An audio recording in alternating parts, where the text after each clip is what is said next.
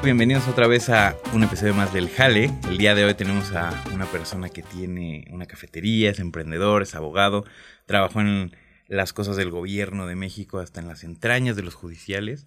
Y bueno, ¿qué opinas hoy, Luisito, del, del invitado que tenemos hoy? Invitado peculiar, mucho, mucho que nos tendrá por compartir. ¿Cómo estás? Bienvenido. Muchas gracias. Gracias por la invitación, Coque. Antonino Diviase, aparte, pues es mi, es mi vecino y, y bueno, es el que nos está apoyando, nos está instruyendo para que las pingas salga mejor. Nos estás trayendo a todos los del edificio. A sí, sí, primero, Así hay que empezar, está bien. primero traje al Paul y bueno, a Román, ahora sí estamos trayendo. Oye, pues bienvenido, Antonino. Muchas gracias. ¿Cómo estás el día de hoy en esta mañana? Pues bien, bien, haciendo algo que nunca había hecho como esto. Muy bien. Sí, sí, sí. Oye, bueno, pues este podcast hablamos de los jales, de los trabajos que has tenido en general en la vida. Y primero, pues queremos preguntarte, ¿cómo llegaste al trabajo que tienes actualmente o al emprendimiento que tienes actualmente? Pues mira, eh, yo estuve trabajando en gobierno, como tú sabes, y ahí pude ahorrar, pues, dinero, ¿no? Después de varios años que estuve ahí. Y con lo que tenía ahorrado, pues justamente conocí a, a mi actual pareja, que es Ana Cecilia, y pues tenía las mismas ideas que yo, ¿no? Que era hacer una cafetería. Y pues antes de hacerlo, pues te pones a estudiar, ¿no? Te pones a ver qué es una cafetería realmente, qué es el café de especialidad. Y pues para no dar muchas vueltas, pues estudiamos eso, decidimos que queríamos asociarnos, aparte de llevar como seis, siete meses de, de estar juntos, ahorita ya llevamos seis años, o sea, funcionó afortunadamente, ¿no? Sí, sí, sí. Este, y decidimos abrir una cafetería los dos, una cafetería que actualmente, pues ahí está, va bien, está en la Condesa, Se llama Starbucks. así. se llama Starbucks. Sí, sí, sí. ¿no? No sé si la conozcan. Sí, siento que sí. Creo que he ido. Se llama Efímero Barra de Café, está en la Condesa, que no ha sido coque, por cierto. Yo te dije, el día que estés ahí, invítame y yo voy. Nunca Yo- me he invitado. El primer día que abrió las pingas, yo ahí estaba. Sí. Yo nada más digo. No, no, tú fuiste el segundo día porque el Ah, Friends and bueno, Family, Casi. yo te consideraba un friend, pero pues ya vi que quería ser Oh. del parte. Ya, ya, vecinos. Por favor, vamos con el podcast. Este, oye, pero a ver, no- nos dijiste que conociste a tu actual pareja en eso, ¿no? En la parte estudiando algo de. No, no la conocí ahí, ¿no? Yo la conocía de tiempo atrás, de otro negocio que yo tenía, ¿Qué era? que es una buena historia esa, cómo conocían a Cecilia. Eh, era un taller mecánico.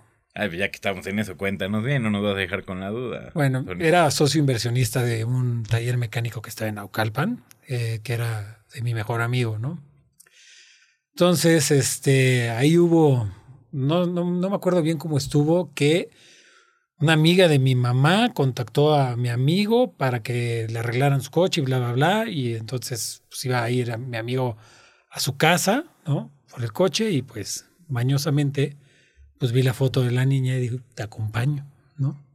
Mm. Entonces fui con ella y este fui, fui con mi amigo a ver lo de su coche y cuando llegamos allá y éramos dos tipos barbones, ¿no? Llegamos a un fraccionamiento y pues la policía nos paró, ¿no? Así enfrente de su casa. Nos amagó, nos puso así contra el coche y todo, nosotros ni sabíamos por qué. ¿No sabían por qué? No, y ella salió y ella me vio amagado. Así fue la primera impresión de, de, de Antonino para, para Cecilia, ¿no? ¿Quién los amagó? Unos policías Ok, ok. pero porque este- éramos dos barbones en un coche, tal Sí. cual. Ah, estaban en, la, en el perfil de los sospechosos, Sí, seguramente. de ese no, momento. era porque una señora le habló a la policía porque había dos barbones que parecían terroristas a su juicio y nos puso contra el coche y así, wow. así la conocí, amagado en un coche. ¿no? O sea, te, te dieron como terrorista. Aparte, eres italiano, entonces Sí, sí. no, no tienes nada que ver. Pues no, mi amigo sí parece más o menos árabe, pero de todas maneras, ¿no? O sea, uno no llega, se estaciona y lo amagan porque parece terrorista, ¿no? Sí, sí, sí. Pero bueno. Y luego, Pues ya bajó, ahí la conocí y pues como que no pasó nada, nos mandamos unos mensajes, eh, salimos un par de veces, pero no pasaba nada hasta que ya en una de las salidas, pues ya, ¿no? ya empezamos como a formalizar y todo. Y pues de ahí sur- surgió pues la idea de, de- de la cafetería, ¿no? ok. Mm, mm. O sea, ya empezaron a platicar. Ok, ok. Pero antes de eso, ¿tú qué trabajo tenías? Pues estaba en la, en la PGR, estaba Ah. en la Oficialía Mayor, estaba este, como subdirector jurídico. ¿Y cómo llegas a, a eso? Pues, eh, pues un poco, antes era abogado laboral, ¿no? Entonces, el que en el momento que yo entré a la PGR me conocía, sabía que yo era abogado laboral, sabía que, bueno, era una persona de honestidad probada, digamos, Ah, muy bien. y pues por eso me jaló con él. Mm. ¿Qué haces en un puesto como ese? O sea, ¿qué hacías? Bueno, eh, era mucho, era como muy orientado hacia los recursos humanos, ¿no? Levantar actas administrativas, a veces hasta me tocaba pues correr a la gente que, que se robaba cosas o por el estilo, ¿no? cosas lo que se robaban. O sea, increíble. era la administración dentro de lo que representaba. Exacto, la oficialía mayor, digamos que es la administración, ¿no? De, de, de, de, de ese, de esa institución, los recursos materiales, humanos y financieros, ¿no? Y yo estaba dentro de los recursos humanos, ¿no? De la dirección de la dirección de recursos humanos. Ok. mayor. O sea, eras Godín. Godín, pero Godín, con todo, sí, sí, claro. De acopia en mano. Sí, sí, sí, trajecito todos los días, Qué hueva. cafecito ahí. Qué caña. Bueno, pero de gobierno tenías este prestaciones, toda la onda. Sí, sí, buenísimas. Charoleabas. Charolita. Charoleaba, sí, como no. Sí, Godín que charolea, no es cualquier Y aparte Godín. ahí los alcoholímetros estaban con todo y charolita. Sí, sí, ahí no tenías pedo. güey. No, nada. Ok. Oye, y ahorita que dijiste que levantabas las actas administrativas, ¿qué es de las, o sea, de las actas que más te acuerdas de los policías? ¿Por qué les levantabas actas? Eh, no eran los policías, Bueno, era pues- dentro de lo administrativo de Ah, la PGR. No veías ¿no? nada de judiciales. Nada de judiciales. ¿Cómo? Te hiciste una película. Güey, muy- tú me contaste, me dijiste, yo conocía judiciales y no sé qué. No, conocí a varios. O sea, es que conocí. Hasta los choferes eran unos personajes que no te creías, ¿no? Eran personas. Yo ahí aprendí a alburear, porque si no albureaba no me podía defender y me hubiera ido fatal. ¿no? Sí, sí, sí. Entonces era mi, mi defensa de todos los días. Ok. Pero imagínate, mi primer día ya, eh, pues me mandaron con un chofer, ah, no me acuerdo qué tenía que hacer, ¿no? Algún edificio de la PGR que tenía que, no sé, probablemente levantar un acta, no sé. Ajá. Y el chofer, así, mi primer día me dijo, oiga jefe, lo que usted necesite. Yo, ok, gracias. Pero lo que necesite, ¿eh? si necesita encargarse de alguien, lo que sea, pues, pues ahí nos avisa, jefe. Y yo así, ay, gracias, todo bien, todo bien. Tengo poder ahora. Sí, casi, sí, casi. sí. No, y aparte, sí me mandaban a veces como si fuera judicial, ¿no? O sea, de repente, no voy a dar nombres, obviamente, ¿no? Pero eh, uno de los altos directivos, digamos, de la oficialía mayor, tenía ahí a su amante en un pueblo en Coajimalpa, literal, ¿no? Peligroso.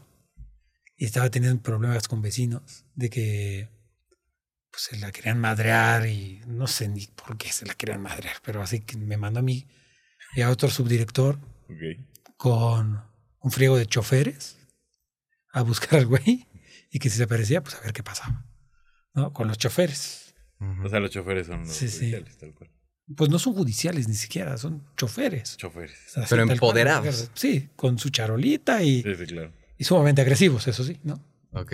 Entonces, pues fuimos para allá y pues sí vio el güey que llegamos y pues se peló, ¿no? Afortunadamente no hubo más, No mames. pero pues sí. Y Ok. aparte estamos hablando, o sea, yo era subdirector, ni siquiera era como judicial, ¿no? Sí, sí, O sea, sí, claro. Nada, y me mandaron alguna vez a eso. ¿Y qué sentiste en ese momento? Pues al principio yo, yo me daba como mucha risa, ¿no? Pero yo iba llegando al pueblo Rascuacho Y te empezaba a dar miedo. y yo, sí. esto ya no me estaba dando risa, ¿no? Sí, sí, Sí, sí. sí, ya, ya se veía muy... Sí, porque al final de ahí también pueden salir un chingo. O sea, tú no sabes si se quiere defender. La sí, o sea, ¿qué pues, tal si, si llega todo el... No somos más. barrio somos muchos. Sí, sí. güey. Exacto, ¿no? Y me llevé como cinco choferes, seis, y estábamos ahí adentro. Y sí había uno que sí traía su pistolita, pero era uno, ¿no? Sí, sí. Allá quién sabe cuántos había con... Sí, güey, como en la película de Gángster Americano, cuando tú viste la, ¿vieron la de No, Gángster no, Americano? No, no la vi. Pues bueno, hay una escena que matan a un güey en un pueblo justo así, y son dos policías, nada más que, pues güey, se encierran y salen todos y pues no los dejan salir y casi los linchan. Pero algo así, me imagino, pudo, pudiste. Sí, sí. Sí, sí, sí. Y todo por una mujer, por la novia del, por la La amante. amante. La- ni se- ni siquiera era la esposa, no, nada, la amante. De los altos mandos. Anda. Sí, sí, sí. Ok. O sea, se puede decir que tú ponías como las infracciones dentro de, de la De lo administrativo. de lo administrativo. Pues algo así, ¿no? O sea, también pues veíamos todos los asuntos eh, de demandas laborales, ¿no? O sea, no llevaba yo las demandas, pero las supervisaba. Este, y cosas del tipo, Esas mamás de las actas administrativas, ahorita que lo dijiste, me dio coraje, güey. Me acordé de mi vida, Godín. Una vez me levantaron acta, ¿sabes por qué ¿qué estupidez? No, no, no. ¿Qué hacías? Fue una estupidez. Ya sabes que ahí es como que le caes bien al jefe del jefe o no le caes bien o un pedo. Entonces me tenían, me mandaron algo que no tenía que hacer a ¿cómo se llama este lugar que tiene iglesias muy bonitas, güey? Mm. A San Miguel. Me mandaron a San Miguel y yo dije, pues me voy a llevar a mi novia, ¿no? En esa época. No, ya eras mi novia. Uy. Era mi prometida Ah, en esa época. Entonces dije, pues me la llevé, dije, pues trabajo, porque nada más tenía que ir a capacitar y ya. Y en eso, pues, güey, subimos una historia, ya sabes, comiendo, güey. Un pendejo de la oficina, güey, de, de ahí del lugar de aceites de Quaker State, ahí sí lo podemos decir. Un pendejo de ahí le avisó a un güey, oye, pues está este güey en San Miguel, se llevó a la novia. Y, y yo, güey, pero de todas maneras cumplí con el trabajo, güey, pues en la, a la novia, pues me la veo en la noche, ¿no? No en la, no en la mañana.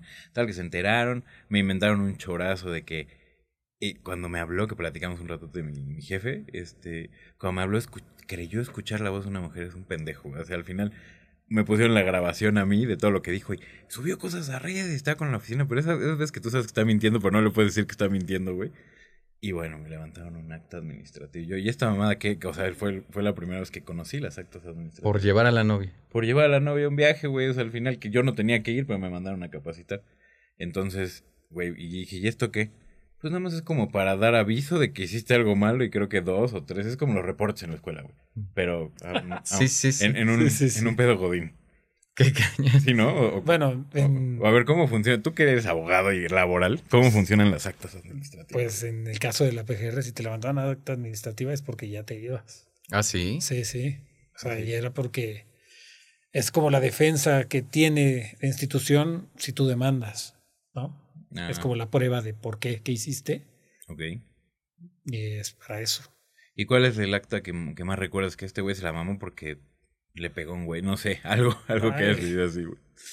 Pues la mayoría eran porque pues, o, sea, o no llegaban a trabajar o eran sindicalizados porque sacar a los sindicalizados es un problemón, ¿no? Entonces pueden hacer básicamente lo que quieran, agredir a la gente, lo que sea. Sabía por por este pues, porque se madreaban a alguien o porque se robaban cosas, o sea, hubo una vez que yo quise levantarle el acta administrativa, pero no me dejaron porque era un directivo. Pero se había robado hasta los aires acondicionados que había en la bodega, ¿no? O sea, se había llevado a su a su pueblo ahí por Cuernavaca, que hace calorcito. Sí. Claro, pues obvio. Se acaba de comprar una casa, dijo, me hacen falta. Ya saqué la casa, ahora saco los aires, ¿no? También. No, pero se robaban hasta el cemento de las obras. O sea, era una cosa Impresionante. increíble, ¿no? Pero pues sí, era por, por cualquier cosa levantaban acta administrativa así, pero ya cuando ya que de verdad querían correr a alguien. Ok. Oye, y. algo- Tú ibas a decir. No, no, adelante. Y, y después de eso, ¿qué, o sea, ¿qué pasa? ¿Cómo sales de ahí? O sea, Bueno, como tú sabes, en gobierno hay muchos cambios de, de, de este, pues de personal, de directivos, de, de las cabezas, ¿no?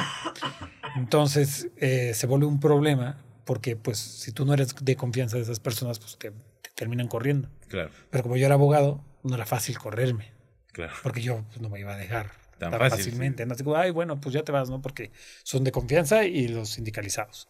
Los de confianza normalmente les dices, oye, te vas y se van, porque pues no se quieren quemar ni mucho menos. Claro. Mm. Entonces, había veces que me querían hacer firmar cosas que yo no quería firmar, como actas de entrega, recepción con cosas que no veía que estaban ahí, ¿no? Que son, Ujú. son importantes, ¿no? Y yo pues, me negaba yo a firmar, Sí. porque pues no, ¿no? Sí, claro. Entonces, como que le fui cayendo mal a los que eran mis jefes en ese momento. Digo que no los dejas hacer sus tranzas. Y pues, y pues, como son del mismo grupo a veces y se conocen, pues son como amigos entre, pues, de diferentes áreas, ¿no? Está el de control de confianza y el, el coordinador administrativo de oficina mayor, en este caso, pues eran amigos. Entonces me mandaron a hacer mis exámenes de control de confianza y pues no los pasé sospechosamente. Pero los exámenes de control de confianza no los pasas si entregas documentos falsos, si te drogas, si perteneces a algún tipo de pandilla, o sea, cosas graves. Sí, claro. Ni me drogo, ni pandillas, ni documentos falsos. Entonces, pues bueno, yo creo que fue por ahí como se pudieron Sí. deshacer de mí, ¿no? Y ya, o sea, básicamente como que cambió la administración y te fuiste. Pues básicamente, veo, buscaron la manera perfecta porque ahí sí ya no te puedes defender, porque ni siquiera tienes derecho a ver tus exámenes, ¿no? El resultado de tu examen. No te, nada más te dicen pasaste o no pasaste. No te dicen ni por qué, ni, ni nada. Y no puedes apelarte como abogado. No se puede, es inapelable eso. Es como, como es información reservada, entonces no puedes hacer gran cosa. Fíjate, ahí nos damos cuenta que de alguna manera sí es un sistema que pues, no te permite no ser corrupto, ¿no? Es como de, si estás aquí tienes que aceptar de alguna manera la- el escalón de la pirámide, ¿no? Pues mira, actualmente no sé cómo sea, me imagino que es muy parecido, ¿no? Yo estoy hablando de épocas de cuando estaba Murillo Karam, ¿no? Dejó de ser Murillo Karam y fue el siguiente que no me acuerdo quién fue.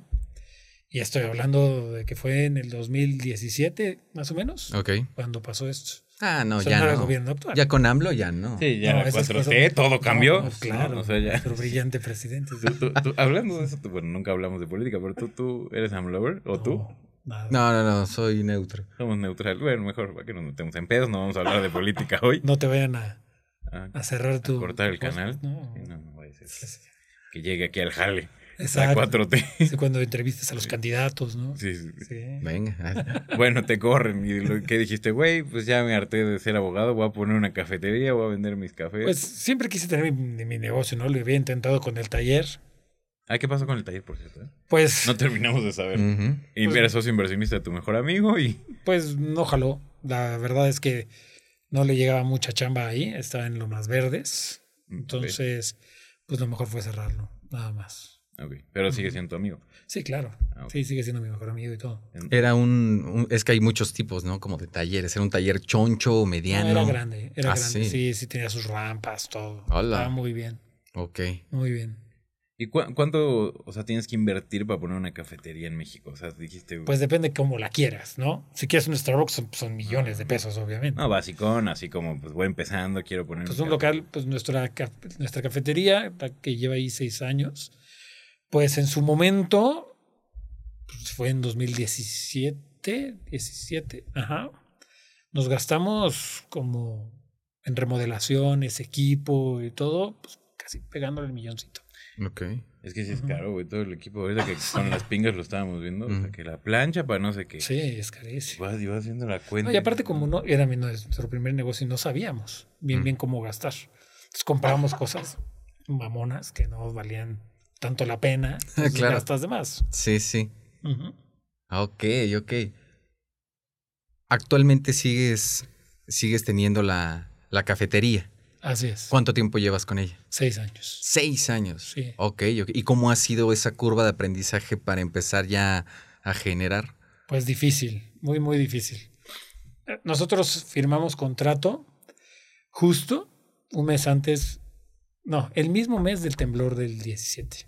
Ok. Antes. Antes de que Antes. pasara, ok. Ok. Firmamos contrato y pues tiembla, ¿no? En la condesa. Entonces se vacía todo, todo, Sí, todo, todo. Una locura. Edificios que no se podían utilizar. Fue un desmadre. Sí. Entonces, abrir en eso, pues fue un reto cabrón. No, estuvo muy complicado pues llegar al punto de equilibrio porque pues no había gente, estaba vacío, la gente tenía miedo. Y se tardó muchísimo tiempo en recuperar. Muchísimo, muchísimo. Y aparte, en marzo del, del siguiente año, del 18, nos cierran la calle No. porque ponen tubería de agua y nos la cerraron seis meses. No. Entonces, todavía más difícil. Y luego, ya que nos estamos recuperando, le está yendo muy bien y todo, pues la pandemia. Sí, sí, sí, está Sí. Pero una tras otra, tras, tras Una otra. tras otra. Y, y aparte pusiste en restaurantes, ¿no? Después ahí cuando la cafetería iba Sí. bien dijiste, voy a poner un restaurante de pizzas napolitanas. Todavía me Sí, sí, sí. Sí, sí, sí. Tuvimos ahí un restaurante y abrimos una segunda sucursal de la cafetería. Igual en la Condesa, este, más pegado como por Nuevo León.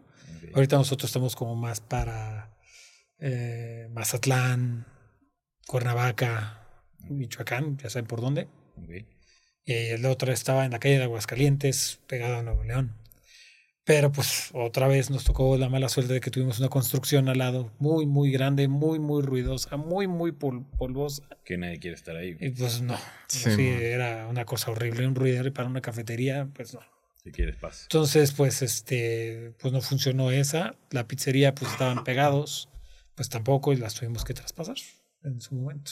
¿Y es fácil traspasar un negocio así? No, es bien difícil, es bien difícil, porque aparte tienes que ver que no sean tranzas, ¿no? Y, o sea, que quieran lo que tú, lo que tú les estás dando, porque estás traspasando pues un negocio completo con cocina, Sí, sí. con mesas, con o sea, todo lo que tú querías para ti. Claro. Entonces es difícil coincidir con alguien, ¿no? Sí. Que quieran lo mismo. Luego que sean personas honestas y así es, es, es bastante complicado. Afortunadamente conseguimos unas personas que eran pues, más o menos honestas. digamos. ¿Por qué más o menos? Pues porque al final dejaron de pagar unas cosas que tenían y habían acordado que iban a pagar, pero pues bueno, ¿Y tú como abogado no le hiciste firmar un contratito? sí, pagaré y todo, pero pues no te vas a meter en un pedo por 20 mil pesos, 10 mil pesos, ¿no? Claro. No, yo sí. Sí, a mí tres A mí pesos, sí lo me- que sea. Le voy a ir a tirar su local. Son los de los croissants que me contaste. Exactamente. ¿Y cómo van los croissants? Pues no sé, creo que ya abrieron, se tardaron un, puta, como seis meses en abrir.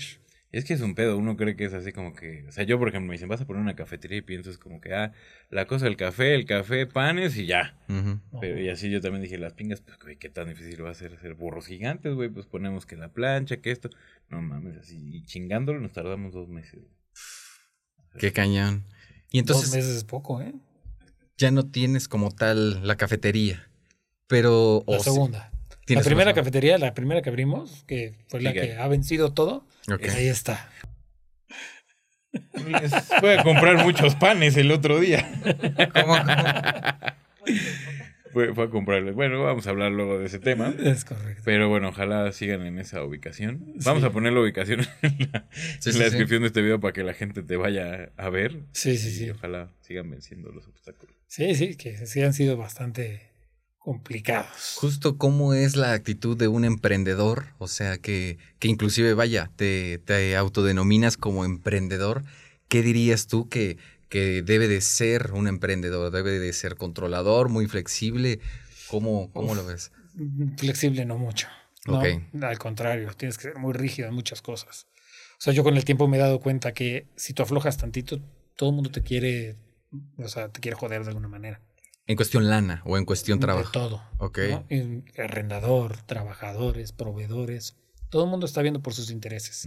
Y al único que le importa a tu negocio es a ti. Claro. Y a tus trabajadores, aunque sea el gerente, el encargado, lo que sea, nunca le va a importar como a ti tu negocio. ¿Cómo tú das esa parte para que tus empleados se sientan parte de y no sé cómo, pues literal vengo aquí nada más porque me pagan? ¿Cómo haces que ellos se sientan parte Que se de? pongan la camiseta.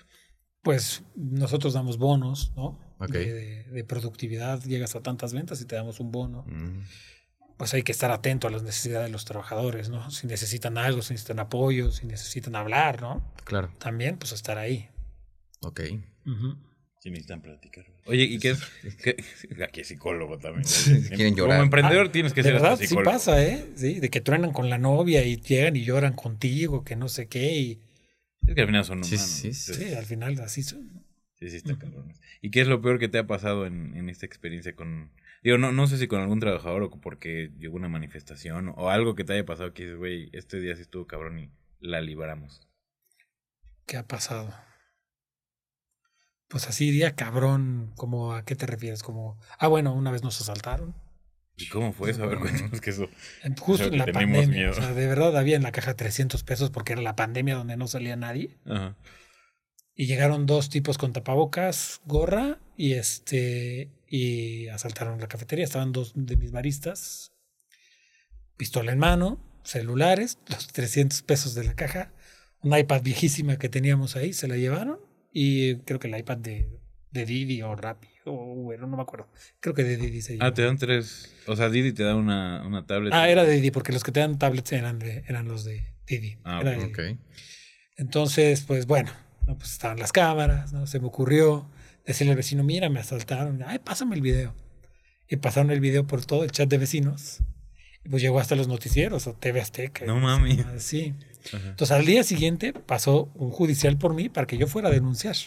Anda. Sí, sí, Ah, ya hiciste Sí, tu desmadrito, güey. Ahora, Sí, ahora vas y denuncias, Lo correcto.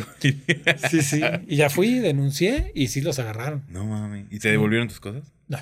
Ah, por supuesto que no, porque los fiscales que están ahí defiendo, defendiéndote, no, eh, tú sabes más derecho que ese güey, Sí. la verdad. Y la verdad, como eran cosas que no valían mucho, pues nada más me estaban quitando mi tiempo y tampoco es como que le fuera a echar tantas ganas, ¿no? Sí, sí, sí. Entonces agarraron al güey y estuvieron, este, como fue pandemia afortunadamente, pues los juicios se iban atrasando y atrasando y atrasando. O sea, güey sí estuvo como año y medio, yo creo que ahí en el tambo. Ajá. Y al final, que por falta de pruebas, sí, Es que porque aquí- era su primer delito, No. ¿no? Lo sacaron. Lo sacaron. Oye, es que aquí en México, la- o sea, las cámaras. Con video, ¿eh? O sea, el, el video ya en México ya es una evidencia o todavía no? Pues sí, es una evidencia, pero lo tienen que pasar por peritos y no sé qué. Y si el fiscal hace mal su trabajo, está cabrón.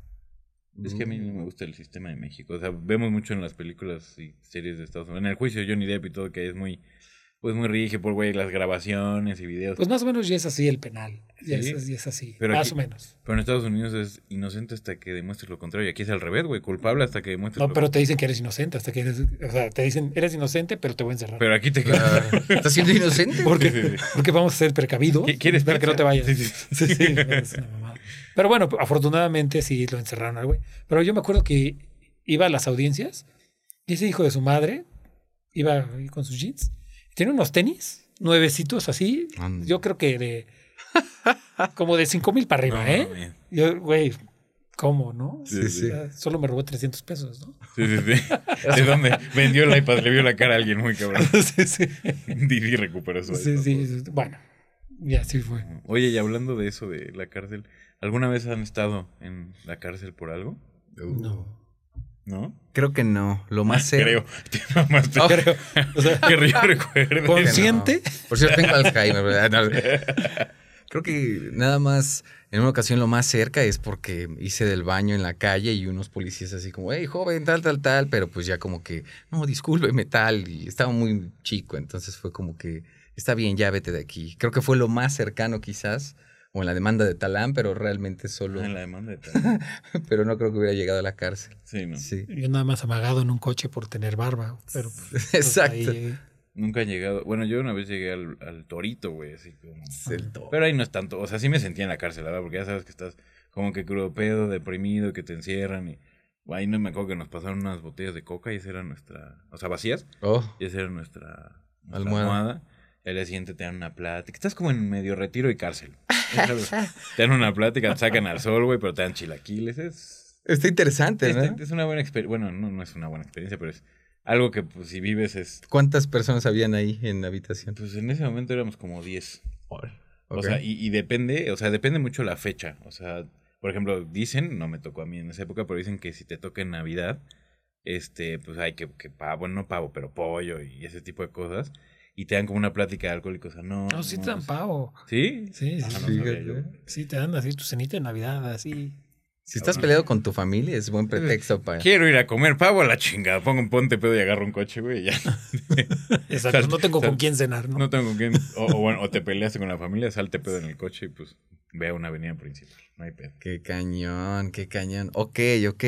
Oye, y regresando, bueno, actualmente eres emprendedor, pero ¿cuáles fueron tu- tus primeros trabajos que recuerdas que fue el primer sueldo que recibiste? ¿Por qué fue? Pues yo a los 16 era un desmadre, ¿no? Entonces mi papá se le hizo muy prudente meterme a trabajar en una fábrica como mecánico de las máquinas de inyección de plástico. Mm. Y pues esa fue mi, mi primera experiencia. Casi mató a mi jefe, pero pues No, man, ¿por qué? ¿Por qué? porque había unas poleas Ajá. con rieles que era para cargar los moldes. Los, los moldes pesan como una tonelada, creo, una cosa así. Ok. Son de acero y con esquinas filosos así, ¿no? Sí, sí. Entonces, para moverlos de máquina a máquina, pues tienes que jalar una cadena. Tenías que avisar que estabas jalando la cadena. Ay, tú dije. Se "Ah, me pasó a avisar. Entonces yo iba con la, la cadena, veo que estaba mi jefe, pues no puedes parar un molde de una tonelada. Ya nada más le grité y apenas alcanzó a bajar la cabeza, Mm, porque si le hubiera dado, yo creo que sí lo mato. Ok. Entonces, y al día siguiente me corrieron, dice. ya no trabajaba ahí. No me corrieron, no, se rieron así como muy por compromiso, pero Ok. Tu papá era dueño de la fábrica. trabajaba ahí. Ok, te metí así de venta, Ujú. chambear. Ok, ok. ¿Cuánto ganabas ahí? Salario mínimo. Y te estoy hablando de cuando tenía 16 años, o sea, ya hace unos años. Ok, ok. O sea, ¿qué habrán sido? ¿Dos mil pesos? No sé. Mil. Qué Era en la época cuando te alcanzaba con 10 pesos para un refresco, una cachetada. Los cigarros cuestan 11 pesos. No, no, No no. manches, Imagínate. 11 pesos. 11 pesos. ¿Cuántos años tienes, Tony? ¿Por qué hablamos de esas No, pues cosas? es que queremos saber más o menos cuándo los cigarros costaban 11 pesos, güey. Así que- 38. 38, ah, te ves Sí, más sí. joven. Qué bueno, ¿no? Sí. con todo. Y Yo pensé que eso tenías como emprendedor. 32, 33. Eh, ve- Bien, me caes muy bien. Oye, y las tecnologías, pero ya hablando, cambiando otra vez lo que estás haciendo, las tecnologías, ¿qué tanto han cambiado tu trabajo? O sea, ¿tú empezaste a usar desde el principio como un sistema punto de venta o antes era como... Bueno, pues hace seis años básicamente lo mismo que hay ahorita. A lo mejor eran menos bonitos, ¿no? Pero pues sí, siempre he usado sistemas de punto de venta, cámaras, siempre, siempre cámaras. Y- y, o sea, tienes las cámaras en un... O sea, ¿las tienes conectadas a internet o las tienes en un sistema cerrado? ¿Cómo funciona? No, ya conectados a internet, o sea, lo veo de mi celular. Ah, súper. Y ahí tienes las grabaciones del mes. sí. Sí, sí, sí. Y eso es lo más seguro que puedes hacer ahorita. Pues por eso agarraron a los güeyes, que los dejaron libres, pero pues los agarraron. Pero le sufrieron un año. O sea, Por 300 pesos estar en la cárcel, bueno. 300 y un iPad Y viejo. un iPad. Creo que era de 2013, no. Sí, como del 2013 el iPad. ¿Pero tú la compras o esa? Ah, no, pero la Didi es otra, ¿no? Y te la dan aparte. No, no, no, fue un iPad y además una tablet así, De, Huawei, De delivery. de, de- ajá, Ah. Entonces digamos que la tecnología no ha impactado tanto a tu negocio. O sea, Pues no, o sea, fuera de lo de la máquina, ¿no? Para hacer expreso y eso, pues, ¿Cuánto cuesta una máquina para hacer expreso? pues de todo, ¿no? Te encuentras, yo creo que la más, una barata, decente, o sea, sí, de dos grupos, con la presión que se necesita y todo, unos 60 mil pesos. No, La barata. para tomar café. Porque ahí digo, hasta, puta que, lo que tú quieras, 800 mil pesos, 600 mil pesos. y ahí. Y aprox en un rango de ganancias y diario, ¿cuánto pudieras tener si tu cafetería tiene un buen día? Pues imagínate, a mí, es bueno, espero mis clientes no oigan esto, ¿no? Bueno, ojalá y sí. Este, pero, por ejemplo, a mí un café que es de especialidad, ¿no? Que es muy buen grano. Y este, y que, vamos, a mí me, bueno, a mí me cuesta hacerlo unos nueve pesos. Ok. Un capuchino con leche normal. Y yo lo vendo en 50 pesos. Órale. O sea, el margen es mucho. El Mm. problema es que es muy barato. O sea, 50 pesos. Entonces tienes que vender muchos cafés, ¿no? Claro. Para sacar tus gastos diarios, ¿no? Sí. Pero también es un consumo rápido, no es. Pues más o menos. Ok. Más o menos. Hay de todo. O sea, sí, mucho es para llevar, Mm, pero también mucho es para quedarse ahí, ¿no? Claro. No, es que está cabrón. O sea, hay mucha gente que usa los cafés como oficina Sí. y se te consume dos cafés y se quedó cinco horas, güey. Sí. "Güey, Qué cabrón. Sí, sí, sí. Y te ocupa a veces hasta dos meses porque la mochila, que no sé qué. Y, Y esa moda quizás la puso sí Starbucks, ¿no? O sea, pues sí, sí, sí, sí. Pero pues al final funciona, ¿no? Claro. Que tengan, aunque sea Ven, ven, hay gente. Ajá, exacto. Más en épocas como, no sé, los, para, yo creo que para muchos en la Condesa los últimos seis meses han sido dificilísimos. No sé qué está pasando, pero la Condesa es una zona que ha bajado mucho, mucho, mucho su clientela, ¿no? Entonces, Oye, y, y bueno, el tema de la Condesa específicamente, la inseguridad. O sea, no la inseguridad hacia las personas, sino a los dueños de lugares. Está como un grupo criminal que no vamos a hablar cómo se llama, pero sí sabemos que pues cobran piso y hacen cosas. y ah, O sea, ¿cómo crees que ha afectado eso en la zona? Y, y a qué tipo de... Porque no es a todos los negocios, ¿no? no. Por ejemplo, nosotros somos una cafetería realmente Pequeño. no nos, este, no nos molestan, nos molestan más bien como farsantes, ¿no? Ah, sí. de que te llaman, ay, soy ese grupo que no vamos a decir, Sí, sí. ¿no? Este, deposítame tanto, ¿no? Les cuelgas y se acabó porque Ok. es mentira, ¿no? Sí, sí. Pero sí, los baristas sí se llegan a asustar bastante, ¿no? Claro. Porque piensan que es en serio y hay veces que llegan al nivel de, sé que estás vestido así y así, pero porque te están hablando de afuera. claro. O sea, lo buscan en Google, ven el teléfono y te llaman. Sí, claro. Pero pues no pasa de eso. Y realmente a los que sí friegan, por ejemplo, pues, pues, los negocios que estaban en Tamaulipas, y que, en Tamaulipas, en la calle de Tamaulipas, que ya tuvieron que cerrar, ¿no? Sí, Porque ya era un nido de drogas ahí muy fuerte. impresionante. Qué cañón. Ok, ok. Entonces, ante esa situación es postura fría. Sí. Yo hasta trato de, de reírme con los baristas, ¿no? Cuando les llega así, oye, es que me llamaron. Y yo, ay, no, ¿cómo crees eso? No les creas, hombre. Búrlate ellos y cuélgales. Ya. Ok. Ok, ok. En una rutina de diario, ¿cuáles son los días fuertes? ¿Son los fines de semana o entre semana? Pues depende de la época del año. Es que la Condesa es una zona muy rara. No tiene muchas reglas que digamos de que, ah, este día te va a ir bien porque es viernes. sí. Hay viernes que son nefastos, hay viernes que son buenísimos, ¿no? Y eh, eso sí, ahorita, en estas épocas, antes nuestro peor día era el lunes y ahorita es el miércoles. Y luego hay épocas donde nuestro mejor día era el lunes y el miércoles era un día X. Y los fines de semana no se movían tanto, pero ahora se mueven mucho. Es muy, muy, muy variado. Ok. Ok, ¿y qué es algo que tú dirías, algo que te motiva para seguir con este jale que digas, oye, es que me encanta hacer café, me encanta servir a la gente, algo que digas, güey, por esto sigo, o literal nada más es por el dinero. Digo, obviamente, Ah, tiene mucho que ver, tiene, mucho, que ver. Pero, pero, pero bueno, ya ves que hay gente que disfruta lo que hace y otros que no lo disfrutan. Pues me gusta mucho este el café, ¿no? Sí, sí, sí, soy fan de tomarme un café diario, de hacer mi propio café. Me gusta mucho, mucho, mucho. Y lo- a diferencia de un restaurante, no es tan demandante como un restaurante, que también me gustaba tener restaurantes, pero eso sí me absorbía todo el día, ¿no? Ahorita tengo tiempo para hacer otras cosas, porque las cafeterías son más tranquilas de manejar, ¿no? Entonces eso, eso me gusta mucho, ¿no? Tener tiempo para poder hacer otras cosas, emprender en co- cosas distintas, ¿no? Oye, me, me has contado que, o sea, trabajadores o gente o así los han amenazado porque están como que ardidos o algo. ¿Qué, qué me puedes contar de? ¿Qué nos puedes Pues, contar de? es que la industria de, la, de los restaurantes tiene gente muy peculiar Y diversa, ¿no? Te puede tocar el tipo más inocente y buena onda, te puede tocar el chacal, el peor chacal que te puedas imaginar, ¿no? Sí. Y hay gente que trabaja contigo años y no te das cuenta que es un chacal hasta el final, ¿no? Que puta, me tocó un güey que se puso pedísimo en la cocina. Estábamos abiertos, ¿no? Y ese era el cocinero. Entonces se puso pedísimo porque traía una botella de Bacardí en la mochila y con los cuchillos al lado y malcopeándole a los meseros y así, pues, ¿Y qué hiciste, güey? pues lo corrí. Pues, ¿qué haces? Pero en ese momento. O sea, En ese- cuando- Yo me di cuenta ya que estaban cerrando, porque vi las cámaras y ellos no sabían que tenía sonido las cámaras. Entonces hablando de, y el pendejo ese que no sé qué, hablando de mí. No, man.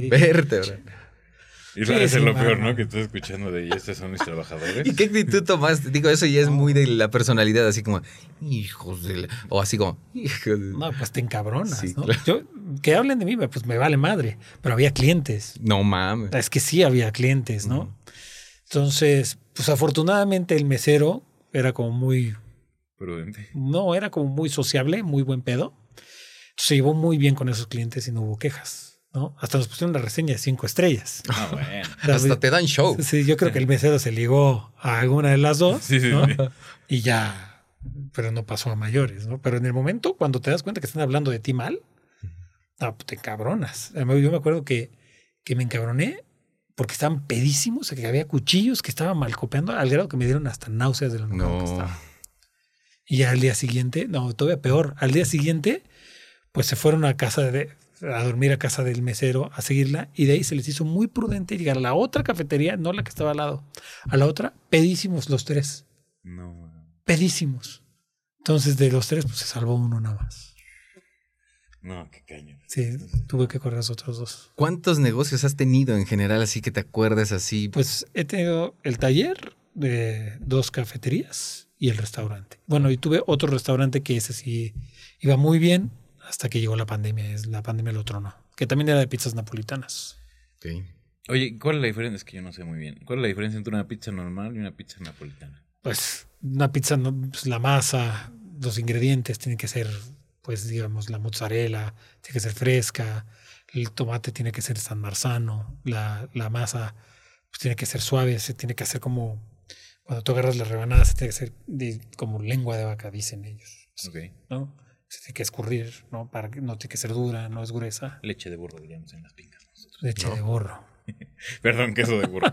es que yo siempre decir no sé en qué estás pensando, man. No, las pingas, es Ah. que tenemos un queso especial también. Sí, luego sí. platicamos de eso. Pero, pero, pues sí, tiene que. ¿La lengua de qué?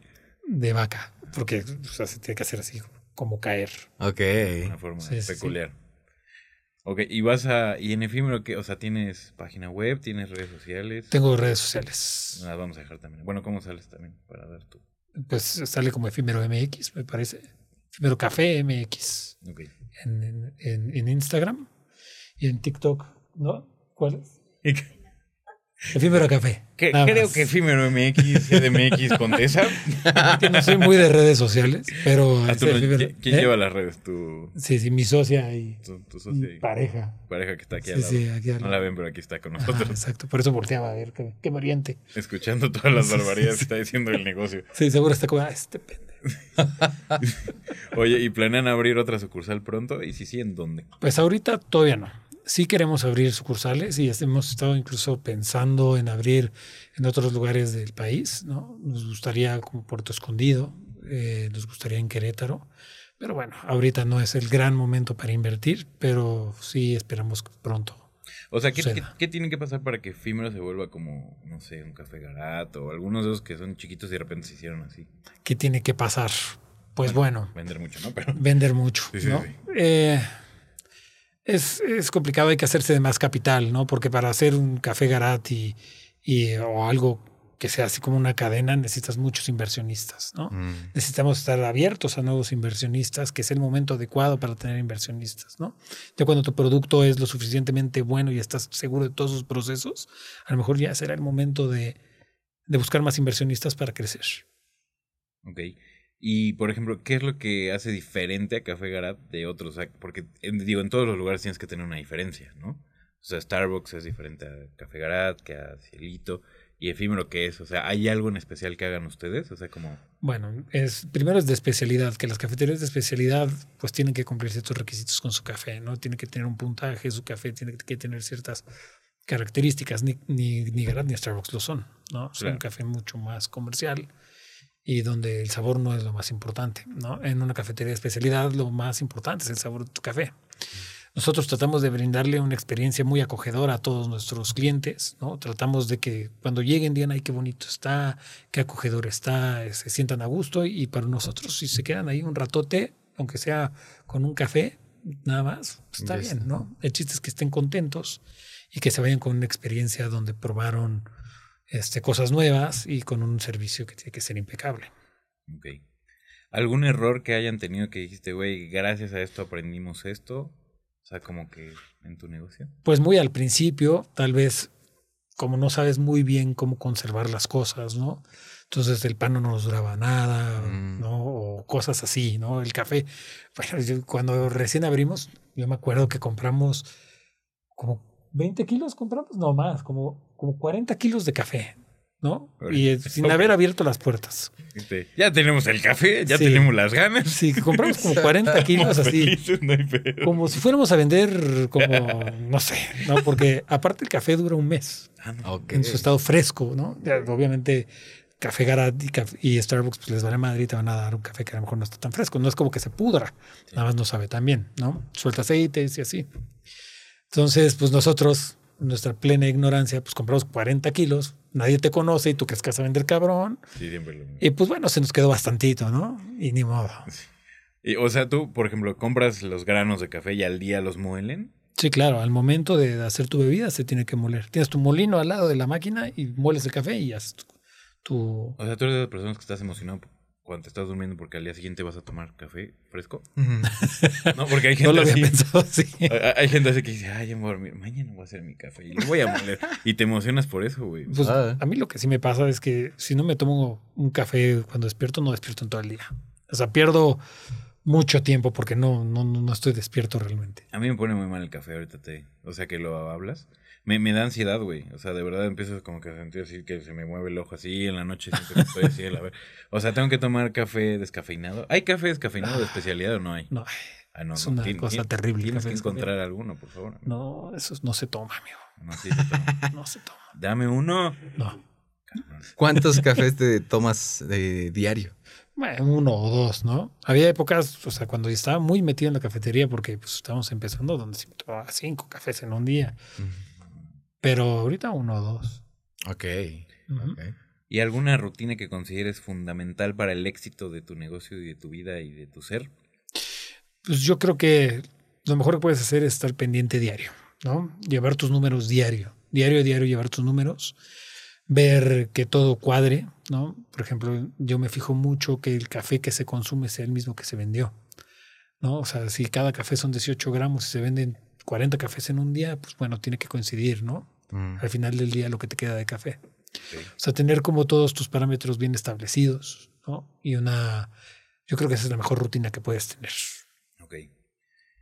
Pues vamos a hacer el, el jale ejercicio. Ay. Prepara. Lo estamos inaugurando aquí es. con Tony. Ah, yo soy el primero. Eres el Ah, primero. es fácil. Es, es muy fácil. ¿Ves el juego de cuando hablan de, de personas, mujeres u hombres dependiendo? Dicen, ¿a quién matas? ¿A quién te coges? Tengo aquí. ¿Y con quién te aquí casas? pareja, por favor. No, no, es, es- es- es como ese ejemplo, pero hablando de trabajos, de. Ah, ok, ok. Entonces, o Sí, sea, sí. ¿a quién matas? Dices, güey, esto nunca lo voy a vivir en mi vida. ¿A quién te coges de, güey? Pues no me gustó. O sea, lo tenías que vivir, pero lo tienes. ¿Y con quién te casas de, güey, esto va a ser... A ver, repítemelo otra vez, está muy complicado. A ver. A ver, de todos tus trabajos. Los, que has Los tenido, trabajos son tus mujeres. Exacto. Ok. ¿Con quién te casas? O sea, ¿qué trabajo harías toda la vida? Ok. ¿A quién te coges? O sea, de lo haría una vez o dos veces y ya. Ok. Y, y a quién matas. O sea, es, es así como un, un trabajo que un jale que digas, no, este nunca lo hubiera vivido en Pues, vida". ¿con quién me caso? Con Efímero, la cafetería. Ok. Este, ¿a quién me cojo? Pues a la PGR. Porque pues fue una buena época, la verdad. Me la pasé muy bien. Ok. Estuvo, estuvo muy bien. Este, ¿y a quién mato? Pues a mi carrera de abogado. No, ¿Sí? no, no, no me gustó nada. ¿La Muy mata? corrupto, muy corrupto. Ya no sé si de tiempo, pero es demasiada corrupción. Imagínate, yo estuve litigando hasta los 28 años, más o menos. Ok. Más o menos hasta los 28 años. Y lo dejé porque pues todo era, o sea, para que se moviera el pinche actuario hay que darle dinero y a mí me choca estar dando dinero. Y así, no, no, no me gustó. Sí. Qué cañón. ¿Estuviste, perdón, involucrado en algún caso que digas, estoy defendiendo a un culpable? ¿Sí te llegó a tocar? Pues es abogado laboral. Siempre. Todos. Cada vez que defiendes una empresa, probablemente defiendas al culpable, ¿no? Ah, es que hay laborales que defienden a los Sí. empleados. Tú, eras, tú, eras, tú estabas del lado de la Sí, empresa. sí, y estuve en despachos muy buenos, muy, paga. muy buenos, la verdad, ¿no? Y donde está el dinero es defendiendo a la empresa, no al trabajador. Salvo que sea un trabajador que de verdad generaba muchísimo dinero, entonces ahí entonces sí, Pues, ¿no? pues luego hay deals que te dicen, yo, yo me acuerdo que, o sea, me contactaron con un abogado. Yo entré a trabajar a una empresa grande de panificación, así lo voy a dejar. Este, y tuve un accidente, o sea, estuve cuatro semanas, tuve un accidente, me rompí el metacar por la muñeca y estuve un año en incapacidad, me operaron siete veces y bueno, A la ma- obviamente regresando, pues yo ya sabía que me iban a correr, güey. Pero pues. eran cinco de esos. A ti que te, bueno, ahorita platicamos. Y, y entonces, bueno, en ese momento me dijo, me dijeron, güey, te va a pasar un abogado cabrón. Y me dijeron, güey, pues sí, les podemos sacar dos millones, no sé qué, nos vamos a michas. Y yo, pues bueno, pues si me dan un millón, pues nos vamos a michas. Pero sí se me hizo una culerada, pues llegar y decir, oiga, me deben un millón, la neta es que me liquearon muy bien, güey. O sea, Ah. estuve trabajando una, güey, cuatro semanas. Ah, aparte. Y, y, güey, me dieron como 120 mil pesos, güey. Entonces, No, yo no "Oh, nada mal. ¿De dónde? No mames. Entonces dije, no, pues gracias, no. O sea, igual podía pelear por un millón, al, o sea, a largo plazo y todo, pero dije, güey, se ha portado muy bien, compa, ¿qué me voy a pelear? Mm. Ujú. Pero bueno, hay abogados, o sea, despachos que se dedican a defender al trabajador y se van así, a deals de, de michas, ¿no? O sea, yo me acuerdo que hubo un caso de una chava que trabajaba en, en Quaker State, en la empresa esta ahí donde trabajé, y esa vez antes había trabajado en un laboratorio, en Genoma Lab, y según esto, el abogado comprobó, era gerente así, súper cabrón, y el abogado comprobó que ella trabajaba para Genoma Lab, pero a ella la tenían contratada por un outsourcing, creo que por una pendejada de que el coche que le daban estaba en nombre de Genoma. Algo, algo encontró el abogado y, güey, literal ganó un juicio por 40 millones de pesos. güey. No mames. O sea, ganó él porque ganaba muchísimo. Y no le pagaban reparto de utilidad, entonces, y no sé cuántos años duró, entonces, pues sí. Entonces dijeron, ah, bueno, o sea, como que Genoma dijo, ok, güey, perdí, pero ahora la voy a demandar por, por, este, por fraude y mientras sí, mientras no, se viera al bote, güey. Y entonces llegaron a un deal, creo que de 10 millones, y pues ya, al abogado le tocaron 5, güey. Entonces, Pues nada mal, ¿no? Nada mal. pues eso, eso también es un... buen- ¿Cuánto fue lo máximo, si se puede? Más o menos. O sea, ¿llegaste a ganar más de un millón en un caso? Bueno, yo era. Todavía no tenía mi despacho. Bueno, el despacho. El despacho, sí, claro, muchos, muchos, muchos. Tenía clientes muy, muy grandes. O sea, yo los despachos donde trabajé eran muy buenos, muy, muy buenos. Ok. Tenían clientes bastante grandes, digamos. Ok. Pero aún así, matas ese trabajo. Sí, Lo mata. definitivamente. Ok. O sea, imagínate llegar a las juntas de conciliación y arbitraje todos los días Sí, no, y bueno. encontrarse charcos de sangre porque el golpeador le pegó al abogado de no sé quién y bla, bla. O sea, No eso pasaba seguido. Sí, era muy Sí, común. seguido, seguido. Eran ambientes horribles. Era como el peor mercado que podías ir, ¿no? Qué cañón.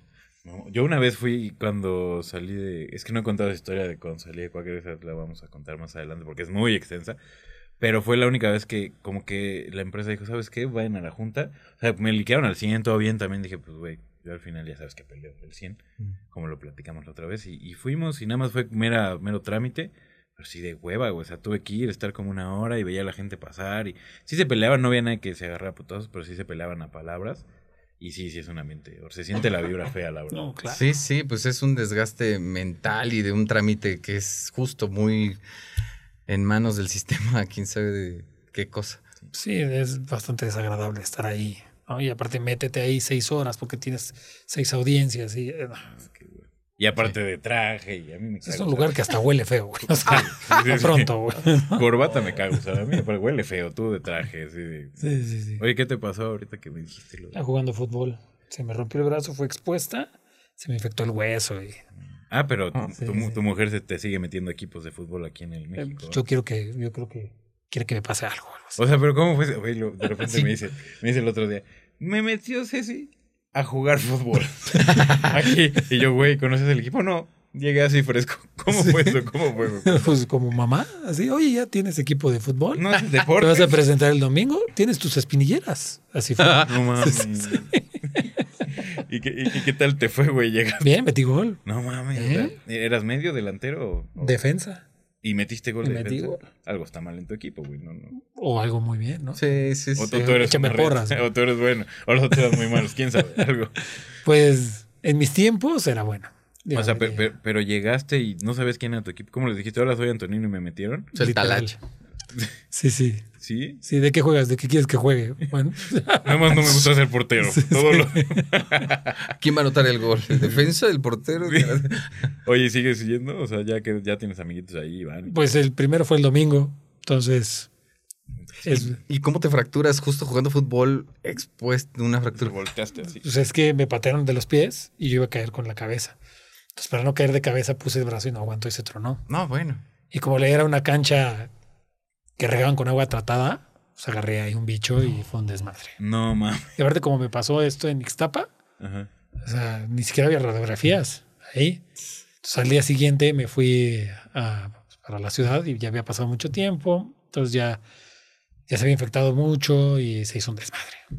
Qué cañón. Qué fuerte. Oye, ¿de dónde nace lo...? Es que, bueno, Antonino y yo jugamos Call of Duty. Es que, les voy a poner en contexto rápido. Antonino es el vecino que te conté que con el que juego. Ok. Ya no hemos jugado, pero con el que juego. Y Luisito Rey tenía una, una gaming house. Entonces tenía... Él mantenía un equipo gamer que jugaban Oh. profesionales. Muy bien. Y, y ganaban y así estaba padre. Entonces, ¿de dónde nace tu, tu, tus ganas de jugar? Pues es culpa de Dante, el Dante. otro que juega con nosotros. Dantation, que un día lo vamos a tener. sí. Él, él- él tiene una, una editorial de catecismos y cosas católicas. Ok. Sí, sí, sí. Va, va a estar bueno ese también. Lo vamos a hacer luego, ¿no? Y aparte son tipos simpáticos, sí, sí. Sí, sí, está muy chistoso. Yo lo he visto una vez en mi vida y todo lo demás con los audífonos. Ya. Sí. Sí, sí, Ok, ok, ok. Pues muy bien. Este, pues bueno, algo que le quieras compartir a, a las personas que nos están viendo, o sea, algo que, que les quieras recomendar en la vida o, o algo más. Pues que hagan lo que más les gusta, ¿no? Al final que las influencias de familiares y así no, no inquieran en sus decisiones de carrera, que estudien lo que quieran estudiar, que hagan lo que quieran hacer. Y si haces lo que te gusta realmente, pues te va a ir bien. Perfecto. Pues vamos a dejar este, en las redes, digo, aquí en la descripción toda la información de Efímero. Muchas gracias y hasta la próxima. Gracias.